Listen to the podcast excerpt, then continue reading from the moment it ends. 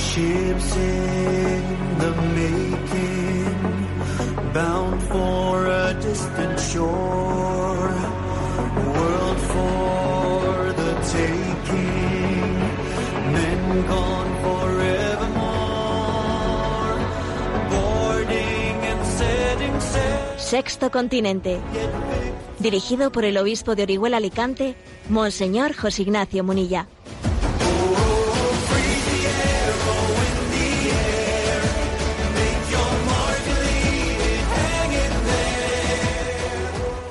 Un cordial saludo a todos los oyentes de Radio María. Un día más, con la gracia del Señor, nos disponemos a realizar este programa radiofónico llamado Sexto Continente, que lunes y viernes de 8 a 9 de la mañana, una hora menos en las Islas Canarias, realizamos en directo aquí en Radio María España. Estamos en el inicio del mes de mayo y quiero aprovechar el arranque de este programa para invitaros a todos, en la medida de vuestras posibilidades, a participar en esta campaña del mes de mayo para el sostenimiento de Radio María.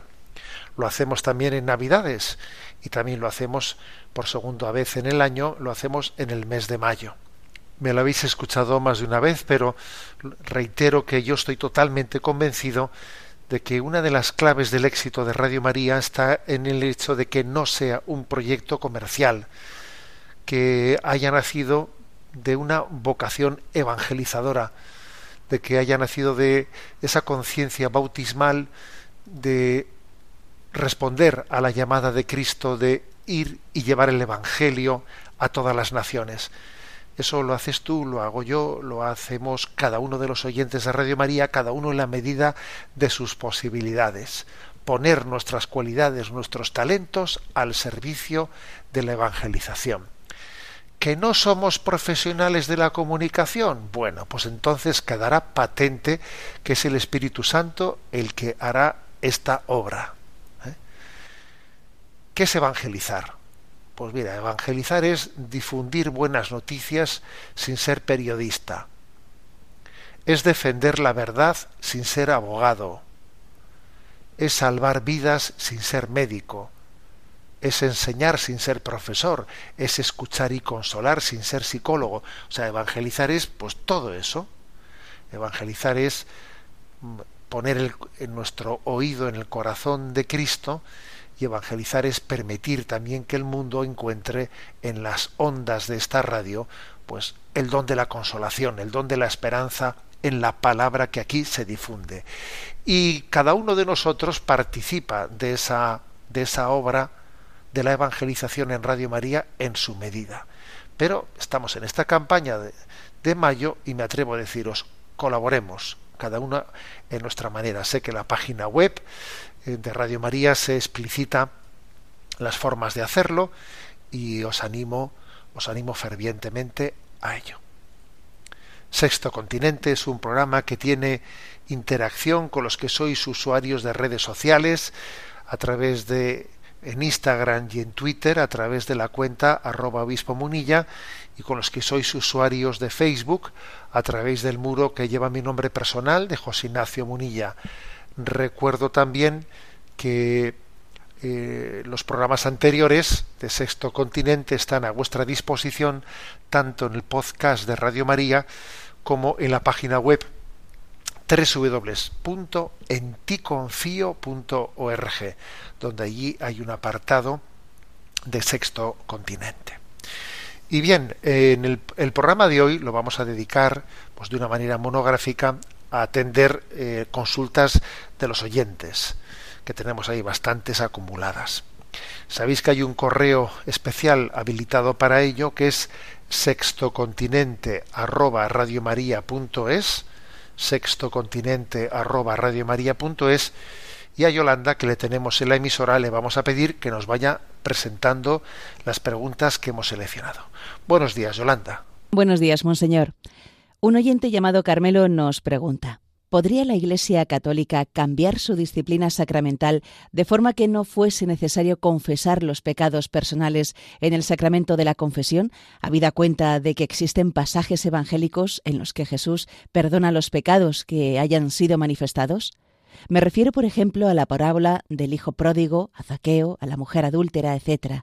Muchas gracias. Bien, en primer lugar decir que esta pregunta que formula Carmelo, yo la verdad es que la he escuchado ya varias veces algunas personas que, claro, leen, por ejemplo, la parábola del hijo pródigo y ven como el hijo pródigo al retornar a casa, pues cuando quiso manifestarle al padre su pecado, padre pecado contra el cielo y contra ti, pues el padre no le deja hablar al hijo y le, y, le acoge, ¿no?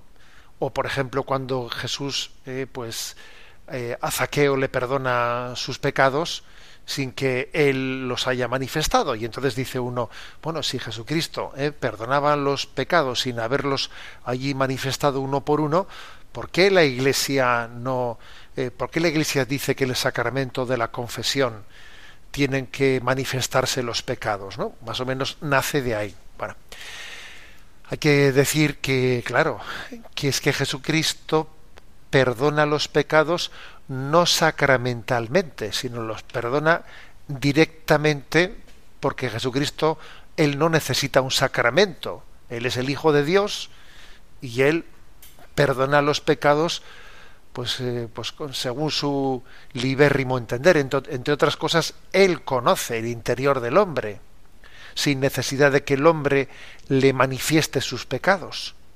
O sea, Jesucristo no necesita de un sacramento para perdonar los pecados. ¿eh?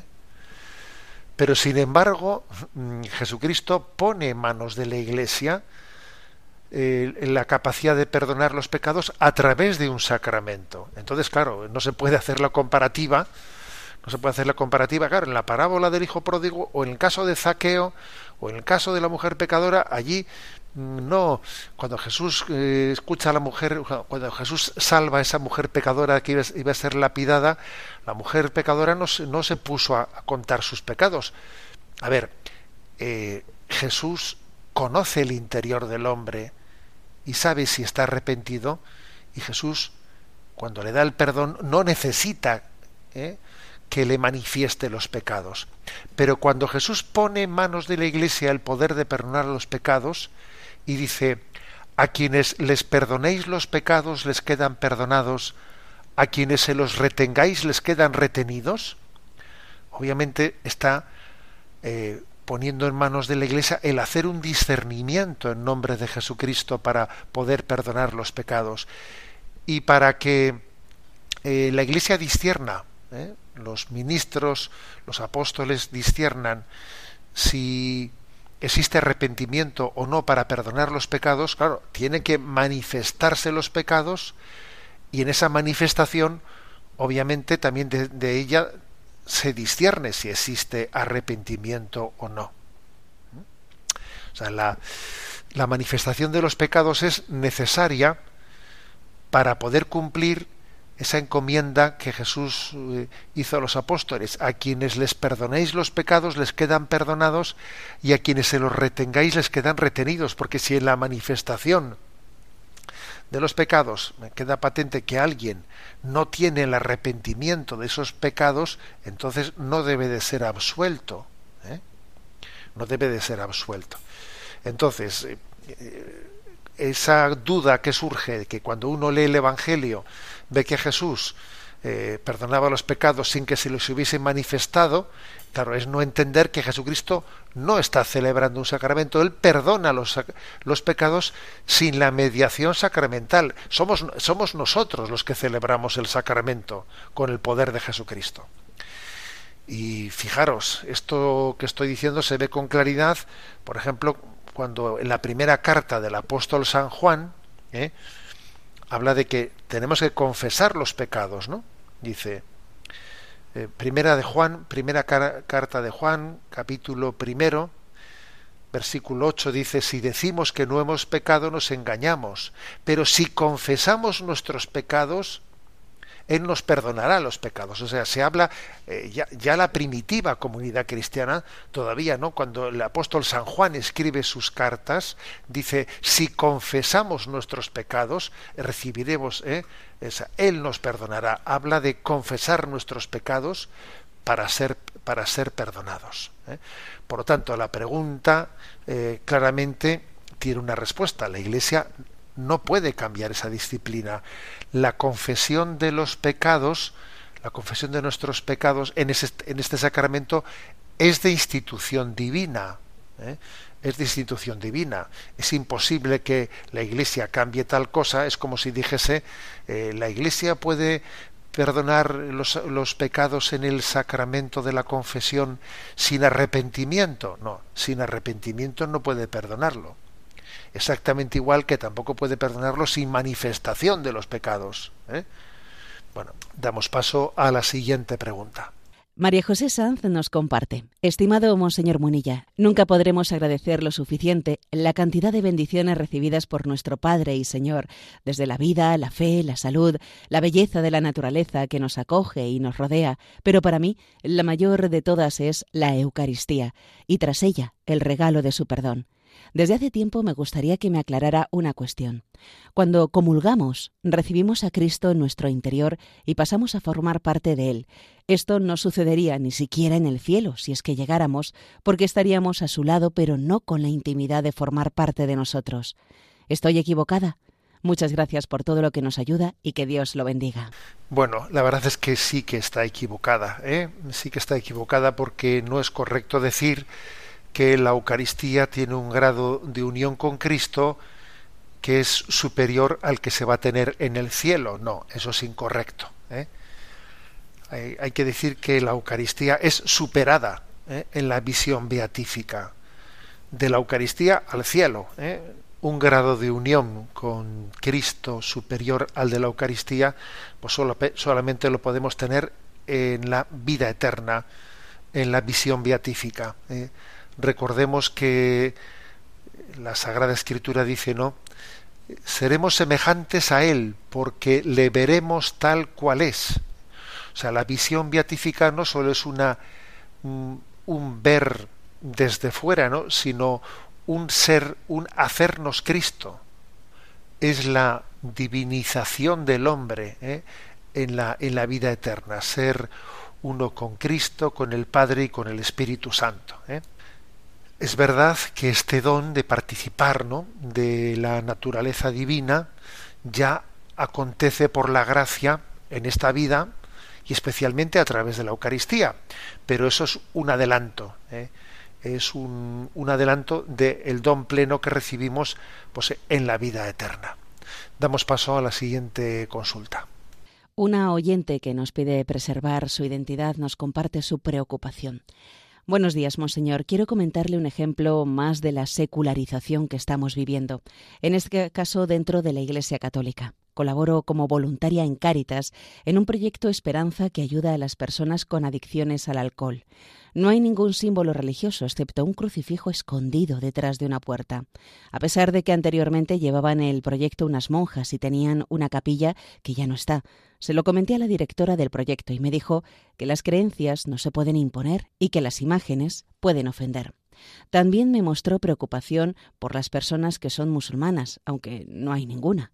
Lo dejé pasar hasta que en febrero me invitaron a un retiro en la catedral. Ninguna persona del proyecto fue, en el retiro, lo primero que dijo el sacerdote, el delegado episcopal, es que la misión principal de los que trabajan y colaboran en Cáritas es evangelizar. Aproveché la ocasión para volver a retomar el tema, esta vez con más fuerza, pensando que daría resultado, pero no ha sido así. Lo primero que les pedí fue que les facilitáramos poder vivir en la gracia de Dios y me ofrecí para llevarlos a misa los sábados por la tarde. Después de muchos obstáculos y de tener que hablar con la directora de proyectos, con otra directora de Cáritas y con el delegado episcopal, me lo permitieron, aunque no le daban importancia. Casi me tildaron de fanática. El sacerdote me dijo que cuando salgan pueden ir a algún cursillo de cristiandad. Le contesté, ¿y si alguno muere antes de sin recibir los sacramentos? De doce personas se apuntaron ocho. La oración empezaba a dar frutos, pero no conseguí que pusieran algún crucifijo donde doy los talleres, ni una imagen de la Virgen María. Tampoco me dejaron orar antes de cada taller para ponerlo en mano de Dios, ni siquiera un Padre Nuestro, ni pude hablarles de la cuaresma. He de comentarle que semanas anteriores les ofrecieron sesiones de Reiki. Cuando me enteré, no daba crédito. A mí me impiden orar y hablar de Jesús y María y permiten, sin pasar ningún tipo de filtro, prácticas de la peligrosa nueva era. Me niego a ponerla en mayúscula. Por otra parte, en enero me invitaron a un curso de igualdad. Pregunté los contenidos y les dije claramente que estaba en contra de la peligrosa ideología LGTBI y de la imposición de un pensamiento único a nivel mundial, pero no de las personas que sufren estas desviaciones, a las que queremos, ayudamos y cuidamos desde el enfoque cristiano. Pude comprobar que defienden dicha ideología y no fui al curso.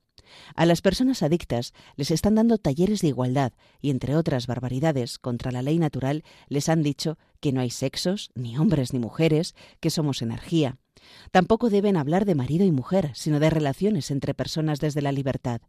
Estoy muy desilusionada. He dejado de colaborar con Cáritas, pero sigo yendo con ellos a misa y ayudándoles a hacer gestiones personales cuando me lo piden. Tampoco les haré más donativos.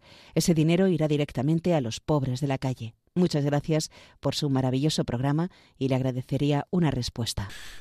Bueno, pues ciertamente es muy triste el caso que nos comparte el oyente, pero voy a comenzar por decir que creo que comete un error, que ha cometido un error diciendo he abandonado Caritas y a partir de ahora haré mi ayuda a los pobres al margen de, de la institución. Creo que es un error, porque la verdadera reforma es la que tiene lugar desde dentro no la ruptura con una institución eclesial, que no olvidemos que Caritas no es eh, otro organismo distinto a la Iglesia misma. Caritas es la Iglesia misma eh, en su servicio a los pobres, con lo cual, de alguna manera, salirse de Caritas, entendámoslo bien, es también salirse de la Iglesia, con lo cual mm, eh, la solución es un error, ¿eh? el que ante, ante esas desviaciones graves que acontecen, ¿no? que han, acontecido en esa caritas concreta, pues una, uno decida romper la baraja y salirse de caritas. No, es un error. Esas desviaciones hay que sanarlas desde dentro, con paciencia, con constancia, ¿eh? y, bueno, y de hecho en ese relato que ha hecho, pues ha hecho aportaciones importantes, ¿no? El hecho de que ese delegado de Cáritas, perdón, ese delegado episcopal, cuando allí tomó la palabra, ¿no? delante en la catedral, delante de, de los voluntarios de Cáritas, recordase que Cáritas existe para evangelizar, etcétera, pues quiere decir obviamente pues que el delegado episcopal las cosas las tiene claras, que el obispo ¿eh? del lugar las cosas las tiene claras y esas, ese tipo de deformaciones tan graves, ¿no? Pues el hecho de que, por ejemplo, de que en Cáritas, en, un proyecto de Cáritas, se esté ofreciendo a troche y moche, pues, pues eh, eh, cursillos de Reiki y que luego al voluntario de Cáritas se le diga que no que no reces porque aquí hay que no hay que em, estar eh, asustando a nadie, no haciéndole ni siquiera una propuesta de fe cristiana, pues obviamente es una una deformación muy grave que tiene que conocer el obispo, al obispo. Esto no sé, esto no, yo no estoy aquí diciendo, hay que ser un chivato. A ver, dejémonos de tonterías, de, de, conceptos que están fuera, que tienen que estar fuera de la vida de la Iglesia. Informarle al obispo, eh, informarle al obispo de, de, unas situaciones graves como estas es pues una caridad cristiana. Es caridad cristiana porque los pobres, los necesitados, necesitan de Cristo y una caridad que no llegue a hacer presente a Cristo, ¿eh? pues es una caridad muy pobre. Esto lo decía Benedicto XVI, ¿no? Y el Papa Francisco también en esto ha sido contundente. ¿eh? O sea, que la caridad tiene que hacer presente a Jesucristo. Por poner un ejemplo, voy a leer el siguiente párrafo, que es el párrafo número 200 de Evangelii Gaudium, ¿eh? pues que es un documento programático del Papa Francisco, dice lo siguiente. La inmensa mayoría de los pobres tiene una especial apertura a la fe, necesitan a Dios, y no podemos dejar de ofrecerle su amistad, su bendición, su palabra, la celebración de los sacramentos y la propuesta de un camino de crecimiento y de maduración en la fe. La opción preferencial por los pobres debe traducirse principalmente en una atención religiosa privilegiada y prioritaria. Vamos, que se puede decir más alto, ¿eh? pero más claro es imposible decirlo. ¿eh?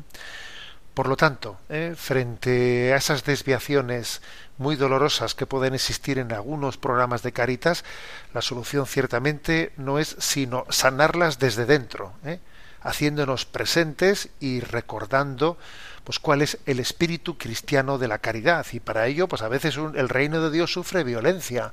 A veces para eso pues eh, habrá que eh, también dar la cara y denunciar los errores y tener perseverancia para irlos irlos corrigiendo. Adelante con la siguiente pregunta. Marwin de Monterrey nos comparte le agradecería que se explayase explicando el mensaje que envió a redes sociales el 25 de abril, especialmente en su primera parte, ya que hemos tenido un debate en mi oficina sin ponernos de acuerdo sobre lo que usted quería señalar. Le recuerdo que el mensaje era olvidar la existencia del alma humana no solo hace incomprensible la teoría de la evolución, sino que reduce al ser humano a la condición de pura materia. Bien, entiendo que es más fácil eh, la comprensión de la segunda parte de la expresión. ¿eh? Eh, olvidar la existencia del alma o negar la existencia del alma es reducir al hombre a pura materia. Bien. Pero también, además de eso, la primera parte de la afirmación dice que hace incomprensible también la evolución del hombre. La hace incomprensible. ¿Por qué? Porque claro, si tuviésemos que explicar como de la evolución de la materia pueden llegar a derivarse ¿eh? acciones que no se explican por la materia misma, sino que son acciones espirituales, pues es que estaríamos entrando en una contradicción. De la materia viene la materia. ¿eh? Puede ser más compleja, pero sigue siendo materia, pero mm, de lo material no puede provenir lo espiritual. El amor, el conocimiento, no puede provenir de la materia. Es algo espiritual que no puede tener ¿eh? su, su origen en la materia en sí misma. Bueno, entonces, por eso sin la existencia del alma, porque el alma no proviene por la evolución, sino que el alma es una creación directa de Dios. El alma es creada e infundida por Dios cuando en ese proceso evolutivo pues se inicia la presencia del hombre ¿eh? en la tierra y luego además el alma eh, posteriormente es creada e infundida por Dios cada vez que un ser humano es concebido. ¿eh?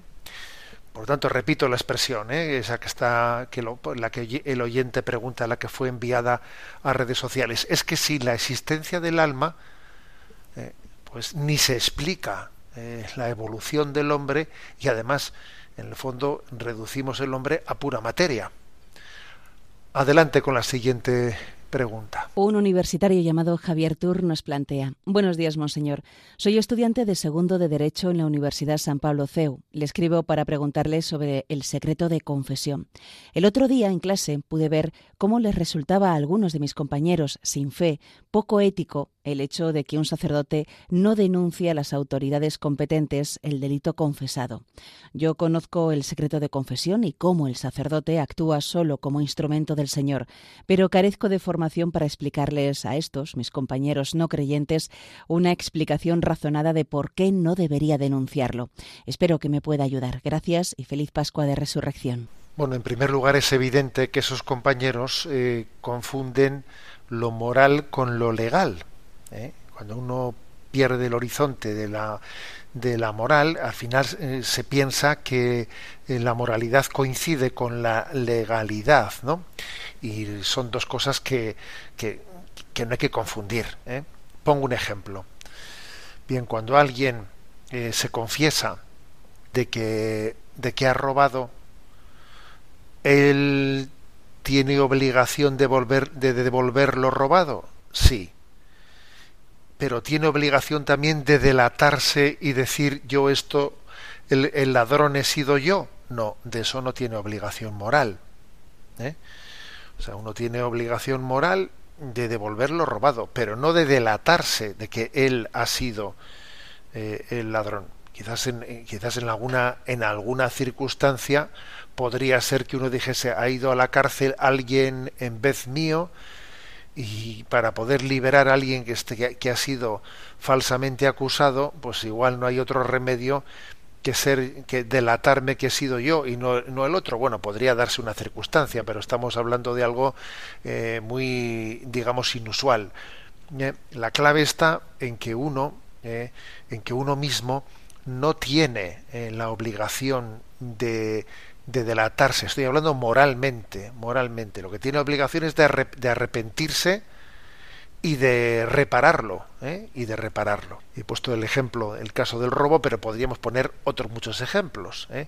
Imaginémonos pues que alguien eh, cometió un asesinato, obviamente tendrá la obligación moral de, de arrepentirse, pero delatarse y entregarse a la justicia, eso, mm, esa obligación moral no, no, no existe. Tendrá la obligación de arrepentirse pero no, no de entregarse a la justicia. No confundir, por lo tanto, eh, lo legal y lo moral. En segundo lugar, bueno, eh, en segundo lugar, ahora hablemos del confesor. ¿eh?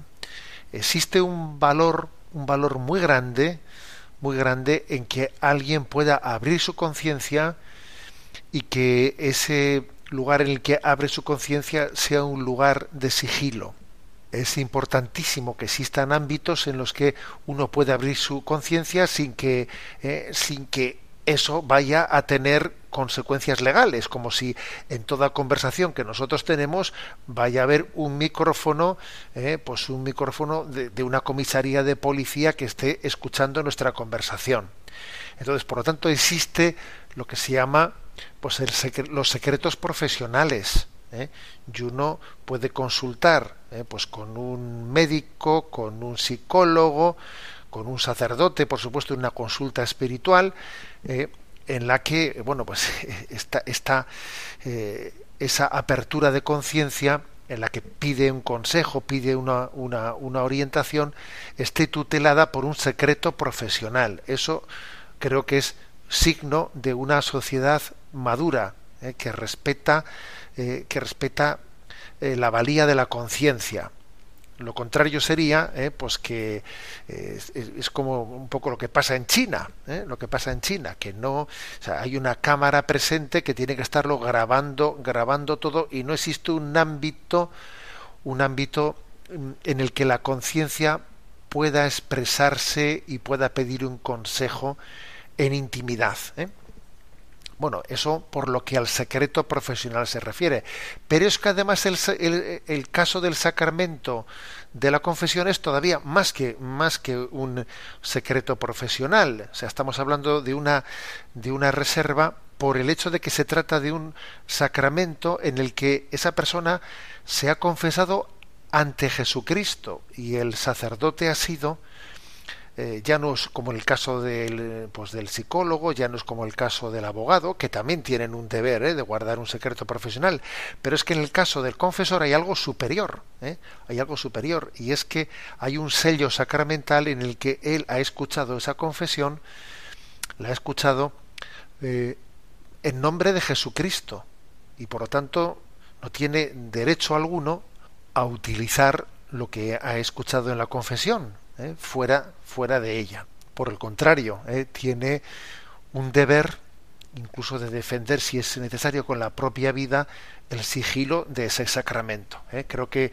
bueno, pues esta es un poco la explicación que yo creo que, que hay que contextualizar, pues para poder responder a ese a ese falso escándalo de esos compañeros que no entienden lo que es el secreto de la confesión y además creo que tampoco no son conscientes de la diferencia entre legalidad, moralidad y otros conceptos como la, la gran valía del secreto profesional. Bueno, vamos a tener ahora nuestro momento musical y hoy va a ser un poco especial porque os voy a compartir una, una, canción que creo que es un canto, un canto a la familia. Bien sabemos que la familia también está padeciendo, ¿no? pues este embate de secularización, de fractura, de fragilidad. Pero a pesar de eso, creo que hay esperanza porque uno ve cómo en la propia cultura, como en esta propia canción que ahora os voy a compartir, pues existe una, una referencia, una referencia, en este caso a la paternidad eh, entrañable, ¿no? El gran tesoro, el gran tesoro que es la familia, el gran tesoro que es el don de los hijos en el seno de la familia. Bueno, pues es Jesús Adrián Romero el que canta una canción referida a sus dos hijas, ¿no? La canción la llama Princesas Mágicas y, y esta es esta es la emocionante canción.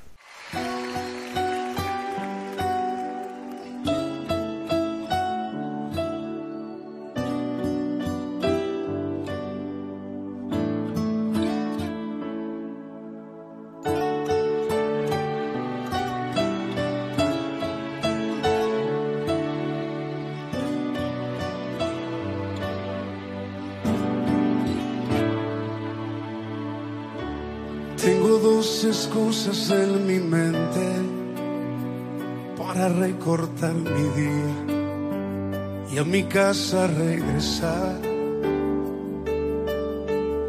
Son un par de mágicas princesas con pijamas y con trenzas que juegan a ser mamá.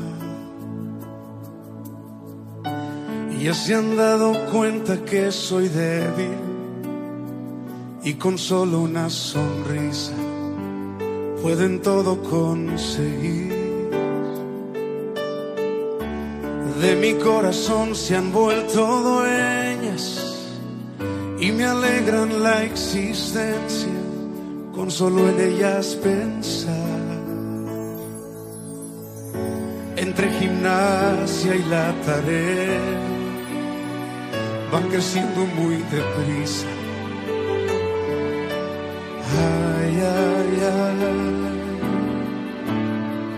las quisiera detener. Pero un día se irán de casa y entre sus cosas llevarán un pedazo de mi vida que jamás regresará. Mientras tanto quiero darles cosas. Quiero darles tanto amor, tanta atención. Y enseñarles cada día su importancia, su valor. Quiero cuidarles el corazón.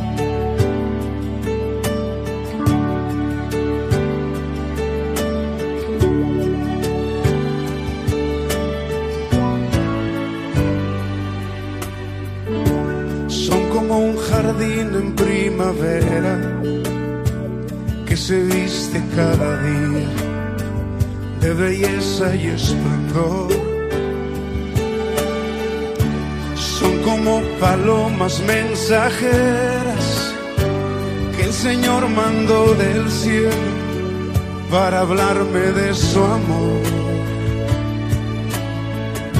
Entre gimnasia y la tarea van creciendo muy deprisa.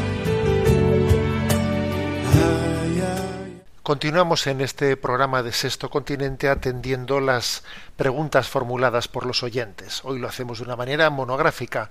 Os recuerdo que hay un correo electrónico habilitado para ello, que es sextocontinente arroba Sextocontinente arroba Adelante, Yolanda, con las preguntas seleccionadas. Una oyente llamada Rocío nos escribe Buenos días, soy oyente de Radio María y seguidora del programa Sexto Continente. Me siento sorprendida y apenada por una pregunta de una oyente, por la pregunta de una madre sobre su hijo que quiere ser militar. Soy nieta, hija, esposa y madre de militar.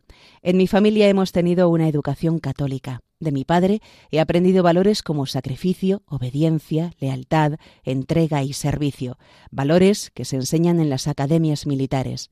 Creer que el militar solo piensa si un día va a tener que matar al enemigo, como si de una película de vaqueros se tratase, supone un desconocimiento absoluto. El militar es el primero que no quiere encontrarse en esa tesitura porque pone su vida en riesgo. Pero si la pone, como por ejemplo en las misiones humanitarias a las que le mandan, por un valor más alto, por la defensa de la patria y de la libertad de las personas que la integran, como esa madre, si vis pacem, para velum, si quieres la paz, prepárate para la guerra. No se trata de objeción de conciencia, se trata de lealtad a los valores de la patria y por ende a las personas. A día de hoy, que se está eh, pretendiendo que se pierda la noción de patria y de nuestras raíces por un buenismo erróneo, es lógico que haya personas que se planteen estas cuestiones.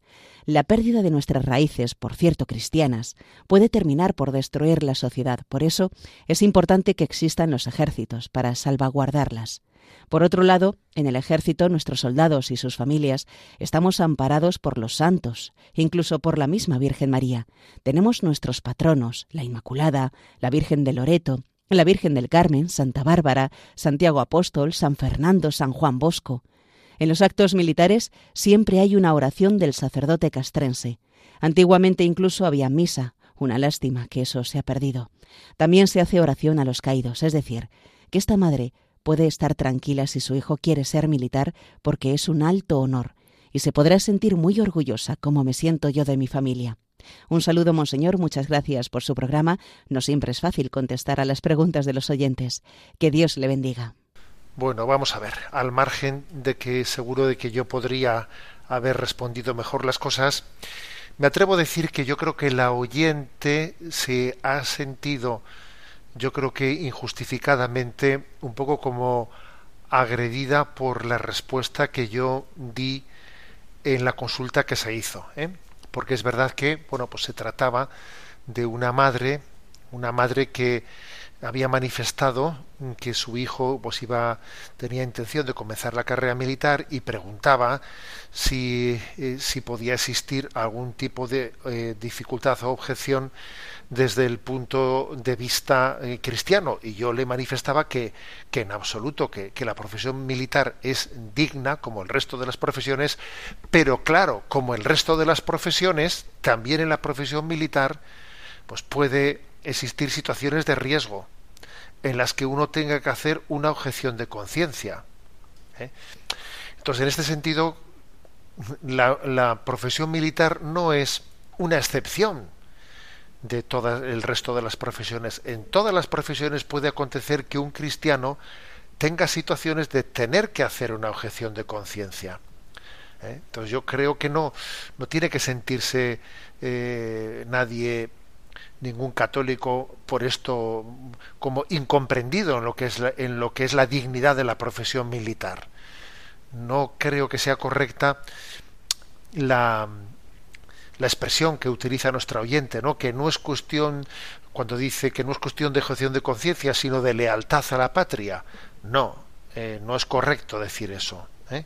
Hay veces que la objeción de conciencia es necesaria por lealtad a la patria. Pongo un ejemplo, que es el ejemplo que puse ¿no? en esa pregunta a la que se refiere la oyente. Imaginémonos que un soldado, un soldado cristiano, católico, pues eh, forma parte del ejército ruso, y se le eh, y se le ordena pues atacar pues una ciudad eh, y devastarla pues pues en una intervención militar absolutamente injustificable no como la que está ocurriendo en Ucrania. A ver ese soldado tendría un deber de conciencia no podría invocar la lealtad a la patria tendría un deber de conciencia de objetar. Y eso y eso obviamente pues formaría parte de su santificación lo cual no quita la dignidad de la profesión militar ojo pero lo que ocurre es que la dignidad de la profesión militar eh, incluye incluye el deber de hacer objeción de conciencia a ver esto es lo que yo manifesté no en aquella en aquella eh, respuesta que ahora vuelvo vuelvo a reafirmar claro que existe no y en este misma en esta misma casa en Radio María existe un programa radiofónico que tiene el nombre de las armas de la fe, ¿eh? con lo cual aquí en absoluto, ¿no? Yo he puesto en duda la dignidad de la profesión militar.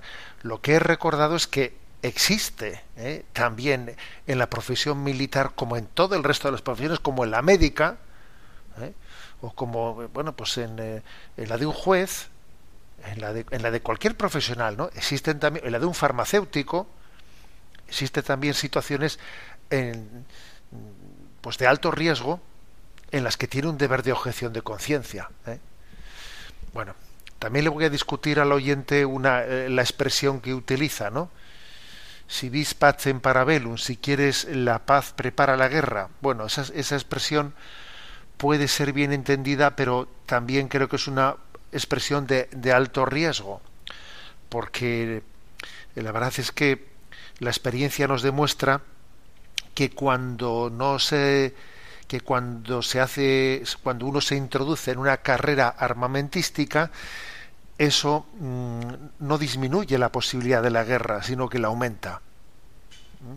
Pero claro, un bando dice, si quieres la paz, prepara la guerra. El otro dice, si quieres la paz, prepara la guerra. Todo el mundo prepara la guerra.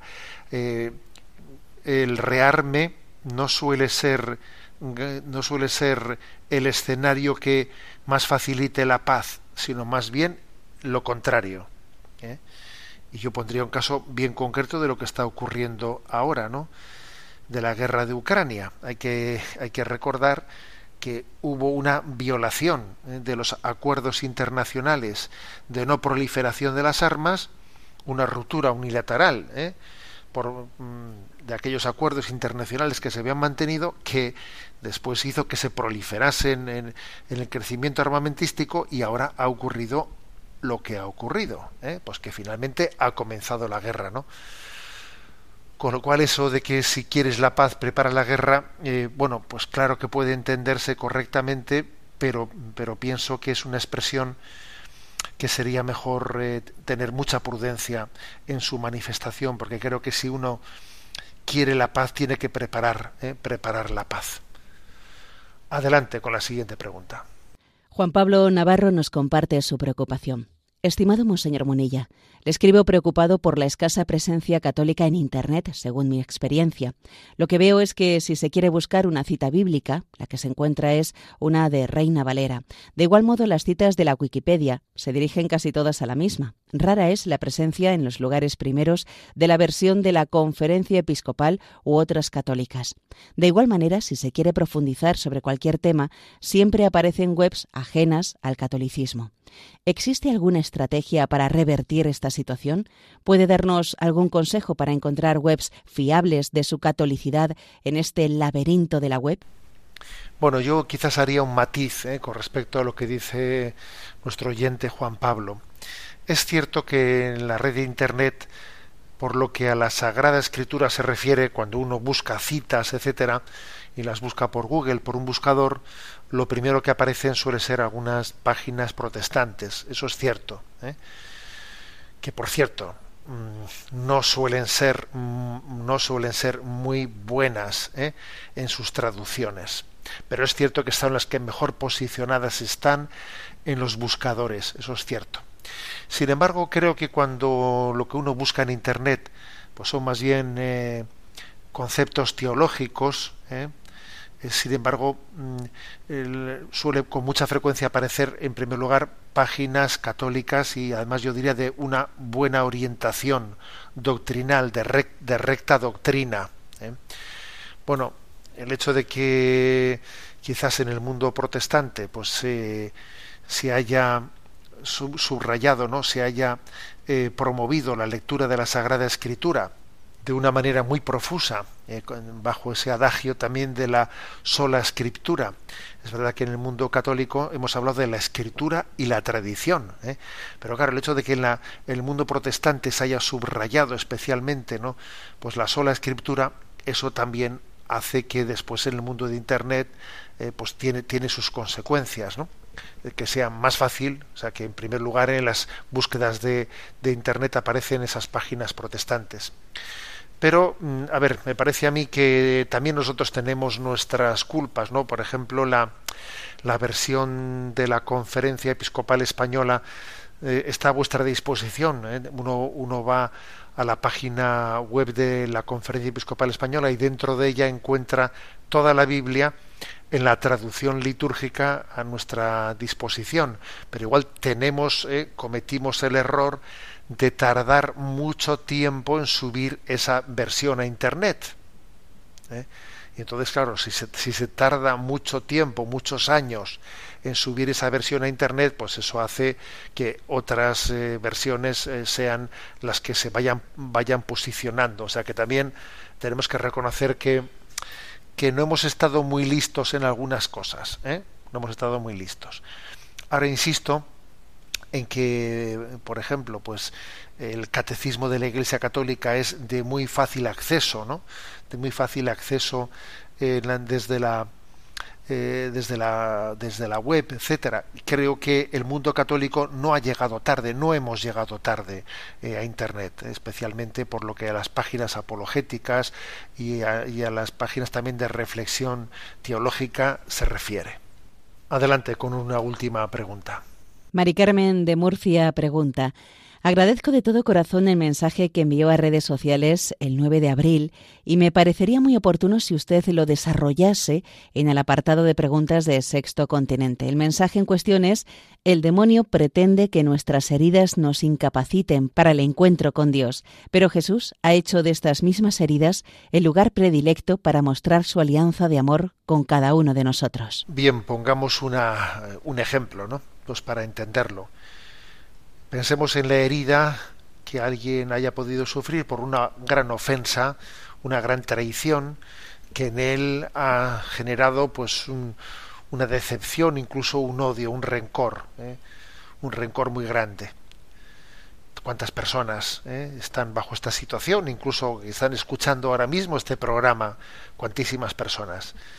Bueno, el demonio qué querrá de esa situación bueno, pues el demonio de esa situación lo que querrá es que esa herida nos incapacite ¿eh? para nuestra relación con Dios, porque claro, el que el que odia, ¿eh? el que el que tiene el corazón lleno de rencor, pues eh, pues pues se puede llegar a incapacitar, ¿no? Pues para escuchar el evangelio, porque porque claro, las palabras evangélicas están están tropezando en un en un terreno en un terreno que, que, es resistente, ¿no? En un terreno que es como cuando uno pues echa agua en el aceite hirviendo, pues que saltan chispas, ¿eh? saltan chispas. Y entonces, en esa contradicción, pues quien, eh, quien está bajo el, bajo la herida, bajo el efecto de esa, ¿eh? de esa herida, pues va a ser tentado por Satanás, va a ser tentado de de cerrarse a la relación con Dios,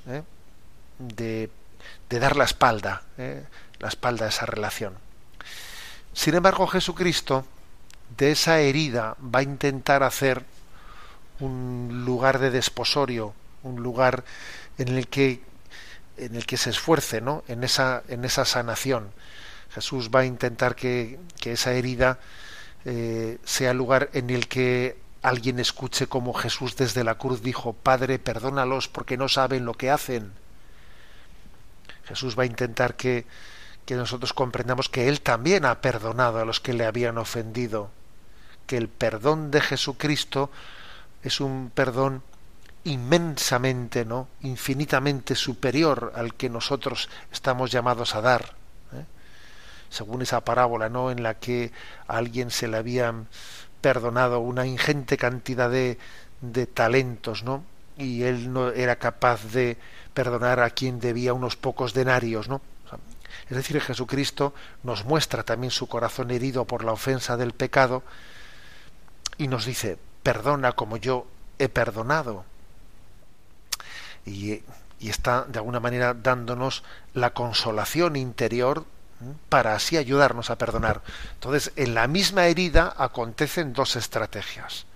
Mientras que Satanás hace de esa herida un lugar en el que el hombre eh, rompa con Dios, intenta que rompe con Dios, eh, esa herida, sin embargo, es el lugar en el que Jesús hace alianza de amor con nosotros, pues para, para hacer de ella el lugar del inicio de, nuestra, de nuestro acto de confianza con Dios. Señor, enséñame a perdonar como tú has perdonado. ¿eh? Es curioso, ¿no? Que en una misma herida acontezcan esas dos cosas tan contrarias. Y qué importante es, ¿no? Obviamente, ser, ser consciente de estas estrategias. Y bien, vamos a concluir con nuestro rincón del DOCAT. nos toca el comentario del punto 275. ¿Qué es la paz? Algunos dicen que la paz es la ausencia de guerra y otros creen que es un equilibrio estable entre fuerzas adversarias, pero ambas definiciones son insuficientes. La paz es ser feliz en el orden bueno de Dios. Este tipo de paz es nuestro objetivo. Nos encontramos en el camino hacia la paz cuando contribuimos al mundo según el orden divino de justicia y caridad. Haciéndolo, además, nos ponemos al lado de aquellos que buscan la verdad desde la sinceridad de su corazón, que se preocupan justamente por el bien y la seguridad de sus hermanos, o que regalan sin más su amor a los demás. En este caso, cuando promovemos los derechos de todos los seres humanos y los defendemos siempre, estamos actuando en el verdadero sentido querido por Dios. Pues bien, creo que es muy interesante ¿eh? esta definición sobre la paz. Primero decir que, eh, subrayar, que es insuficiente eh, la definición del concepto de paz en un sentido negativo, o sea, la no guerra. Es insuficiente. Obviamente, la paz excluye la guerra, excluye el enfrentamiento, pero es insuficiente, ¿no? pues esa explicación. También es insuficiente la explicación de que la paz sea pues un recurso diplomático, un equilibrio, ¿eh? una, mesa de negociación, aun cuando sea necesaria. Los equilibrios, los esfuerzos diplomáticos son necesarios, pero pensar que eso es la paz, pues es también, digamos, eh, una, una, presentación muy reduccionista de lo que es la paz. ¿eh? Para entender lo que es la paz, más bien hay que afirmarlo en, en positivo. Y entonces, ¿qué, qué, es, ¿qué, es, la afirmación que hace este punto 275? La paz es gozar, dice aquí, ser feliz en el orden bueno de Dios. O sea, es decir, gozar del reino de Dios. Gozar de, de la voluntad de Dios gozar de ello, disfrutarlo, eso, eso es la paz, ¿no? Eh, por lo tanto, no puede meramente ser explicada en el sentido de la carencia de lo malo. La paz no es que no ocurran cosas malas, ¿eh? sino la paz es ser capaz de gozar del bien, gozar del amor, del amor entre hermanos. ¿eh? Recordáis que en alguna ocasión hemos dicho cómo Santo Tomás subraya que la virtud no está suficientemente consolidada hasta que uno no siente placer en la propia virtud. La virtud no, no está suficientemente consolidada cuando se reduce a rechazar el mal, a rechazar el mal, a ser una especie de eh, resistencia de la voluntad frente al mal. No. La virtud para que esté bien consolidada, tiene que gozar con el bien, disfrutar con el bien. ¿eh? Disfrutar. Bueno, pues esto apliquémoslo, apliquémoslo a la paz. ¿eh? Por eso la paz y la alegría van tan unidas. ¿eh? La paz y alegría, ¿por qué? Porque esa alegría es un disfrutar del don, del don de Dios, del bien común, del amor, del amor fraterno, de la justicia social ¿eh? disfrutar de la justicia social. Bueno, creo que es eh, hermosa, digamos, esta, esta explicación sobre la paz. Tenemos el tiempo cumplido, pero antes de despedirme, eh, vuelvo a hacer un recordatorio de la campaña de mayo de Radio María. Vamos a animarnos todos a, a participar activamente en este con flores a María, que Madre nuestra es. Madre, te ofrecemos nuestra pequeña flor, nuestra pequeña ofrenda en el mes de mayo en forma de un rosario por el fruto de la evangelización de Radio María, en forma de un donativo por el sostenimiento de la radio, en forma de una promoción de Radio María, hablando de ella a, a, mis conocidos, a mis familiares, extendiendo también cada uno que piense, ¿no? Cuál puede ser su contribución, que además puede ser múltiple, obviamente, ¿no? No, no, tiene por qué circunscribirse a una ¿no? de, estas, de estas posibles contribuciones a las que me, he referido. ¿eh? Tenéis en la página web de Radio María las distintas formas ¿no? de poder contribuir también económicamente con la campaña con la campaña de mayo y yo me despido eh, enviándoos la bendición a todos vosotros pidiéndole al Señor que bendiga vuestras familias y que bendiga también la palabra de evangelización que en esta radio se siembra. La bendición de Dios Todopoderoso, Padre, Hijo y Espíritu Santo descienda sobre vosotros. Alabado sea Jesucristo.